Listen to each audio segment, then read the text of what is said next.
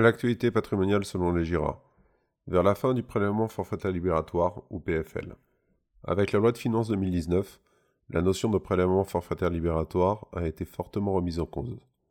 Le gouvernement a opté pour le remplacer en grande majorité par un principe d'acompte, mécanisme utilisé en termes d'imposition sur les sociétés. Doit-on y voir une volonté de l'administration fiscale de laisser aux contribuables de nouvelles possibilités de faire des erreurs en leur défaveur? Qu'est-ce que le prélèvement forfaitaire libératoire au PFL Comme son nom l'indique, le PFL est un taux d'imposition forfaitaire applicable sur option, permettant de s'acquitter définitivement d'un impôt. L'impôt sera payé par cette voie à la source.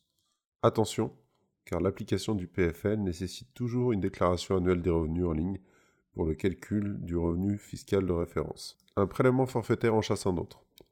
Depuis le 1er janvier 2018 et la réforme de la fiscalité des revenus mobiliers, le PFL a été supprimé pour être remplacé par le prélèvement forfaitaire unique ou PFU. Avec ce taux de 12,8% d'impôt, le PFU réduit très sensiblement l'imposition sur les revenus financiers du patrimoine. Il s'applique par défaut sur tous les revenus des capitaux mobiliers avec le même taux quel que soit le placement. On parlera plus communément d'un taux forfaitaire de 30% intégrant les prélèvements sociaux. Tous les revenus des capitaux mobiliers rentrent dans le champ d'application du PFU. Seules exceptions permettant encore d'opter pour le PFL, le rachat des contrats d'assurance vie de plus de 8 ans, sous condition. Dans ce cas précis, le contribuable aura la possibilité de choisir l'application d'un taux de 7,5% d'impôt, ou alors qu'il soit soumis au barret progressif. Autre cas de figure, le versement libératoire de l'impôt pour les micro-entreprises. On parle souvent à tort de PFL dans le cadre du paiement de l'impôt pour les entrepreneurs, même si c'est un abus de langage. Dans les faits, le versement libératoire de l'impôt a les mêmes effets que PFL, puisqu'il libère le contribuable de l'impôt sur ce type de revenu.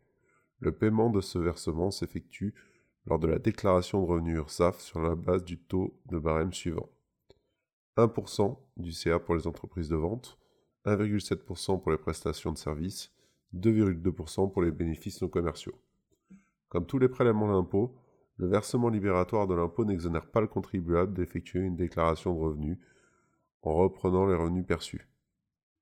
Ce report sert notamment pour déterminer le revenu de référence du contribuable ainsi que son taux d'imposition. À ce titre, pour avoir le droit au versement libératoire, il faut respecter les conditions de ressources suivantes. PFU versus PFL. La différence fondamentale entre le prélèvement forfaitaire unique et le prélèvement forfaitaire libératoire le PFU est un mécanisme d'acompte d'imposition, contrairement au PFL qui permettrait aux contribuables de s'acquitter immédiatement de l'impôt.